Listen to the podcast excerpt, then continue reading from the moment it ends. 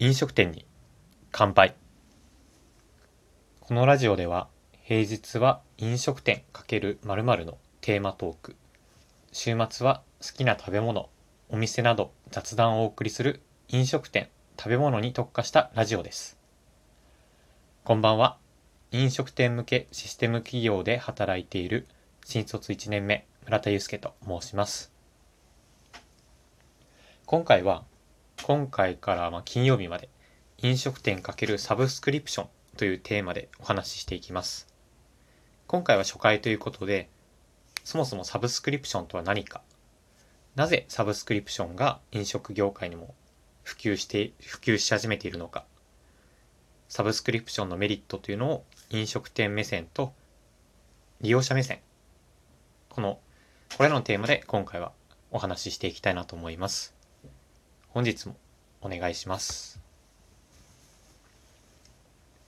はい。ではまずそもそもサブスクリプションとは？ということで、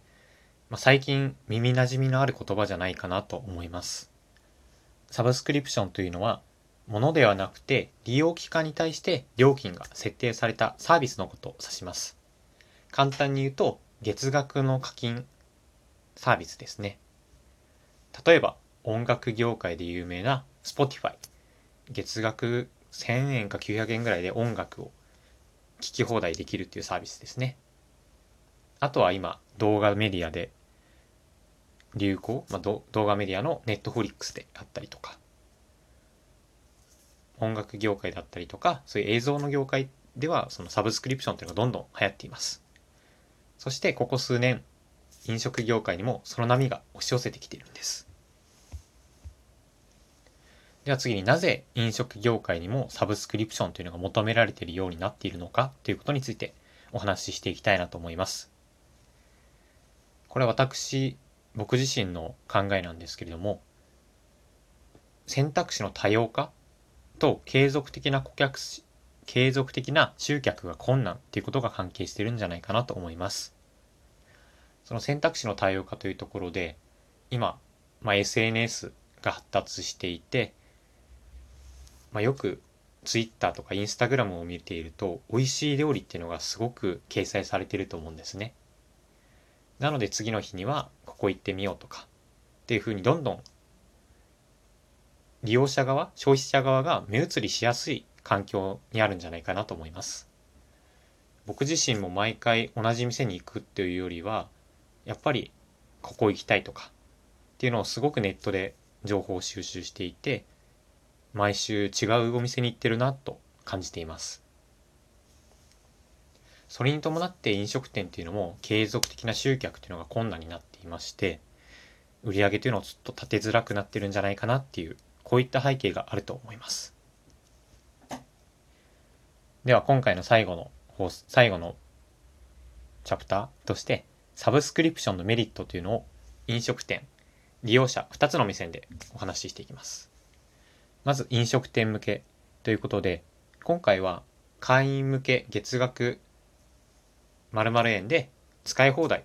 の、食べ放題飲み放題みたいなサービスを想定しながらお話ししていきます。メリットは大きく3つあると思っていて、1つ目、来店数にかかわらず毎月一定の安定した収入を見込めるということがあると思います。飲食店というのは、その月日が変わることによって、毎月ゼロから売り上げを積み上げていくスタイルです。つまり、まあ、前月はすごい儲かったとしても、今年、今後の1ヶ月、また半年後っていうのはどうなってるかわからないっていう不安、不安を抱えながら日々働いている方が多いんじゃないかなと思います。それらの不安っていうのを解消できるのがサブスクリプションではないかと思います。サブスクリプションっていうのはその、まあ、毎月一定の会員費とかが入ってくることをイメージしているので、給料が決まっていることに似てるんじゃないかなと思います。私たちもその毎月給料が入ってくるっていうことが分かっているので、まあ、このくらい支出してもいいよねとか、未来にはその旅行に行こうっていう計画を立てられるんじゃないかなと思います。そういった予測できるっていうことがあるあるからこそ計画を計画を計画を立てることもできますし積極的な投資っていうのもできるんじゃないかなと思います。例えば、まあ、毎月会員会員がこんぐらいいるからあこんぐらい利益あるなそしたら社員のみんなに還元しようとかあとは店内をもっといい雰囲気にしようっていうふうにどんどん積極的な投資が可能になるんじゃないかなと思います。で、二つ目が顧客管理というところです。今まで飲食店というのがなかなかそういったデータでお客様の情報というのを持つことができなかったんじゃないかなと思います。まあ、も持っていたいたとしてもせいぜい、まあ、メルマガとかでのメルマガ会員登録とかの誕生日だったりとかメールアドレスぐらいですね。でもそれらのそれら以上にデータを扱い取ることができるのがサブスクリプションでの顧客管理ではないかなと思います。その時にそのお客さんが来た時にどういお客様情報に対してこういったものを頼んでいるとかっていうふうな行動管理までできることで例えばそのお客さんの好きな食材が入った時にメールを打ったりとか一定期間来てないお客さんがいたとしても今こういった取り組みをしてるからこういうの好きじゃないですか。どうですか？みたいな風にアプローチを効果的なアプローチができるんじゃないかなと思っております。3つ目宣伝効果。これはまだ飲食業界ではまだ珍しいサブスクリプションサブスクリプションがまだ珍しいということもあってメディアなどに取り上げられる機会も多くてそれによって新規顧客やリピーター獲得につながるということが挙げられます。また自分でそういったふうな広告を打たなくても会員会員である会員が友人とかを連れてきてまた友達も会員になっていくという良いサイクルが生まれるため広告宣伝費に費用をかけずに効果的にリピーターであったりとかお客さんを獲得できるんじゃないかなと思っています。これらがお客、えっ、ー、と、飲食店がサブスクリプションを導入した時のメリットとなります。で、最後に私たち利用者がどんなメリットがあるかっていうと、例えばいつも行っているお店でいつも同じものを頼んでいるとしましょう。例えばコーヒー屋さんとかでコーヒー好きな人がサブスクリプションのサービスを使ったらどうなるかっていうと、サブスクリプションっていうのは毎月その決まったお金を先に支払って、その分飲み放題ができたりとか、そういうふうにできるので、その都度支払いの手間が省けて、楽になるんじゃないかなと思います。そうするとその支払いってことを抜いた、うん、難しいですね。話すの難しい。その支払いっ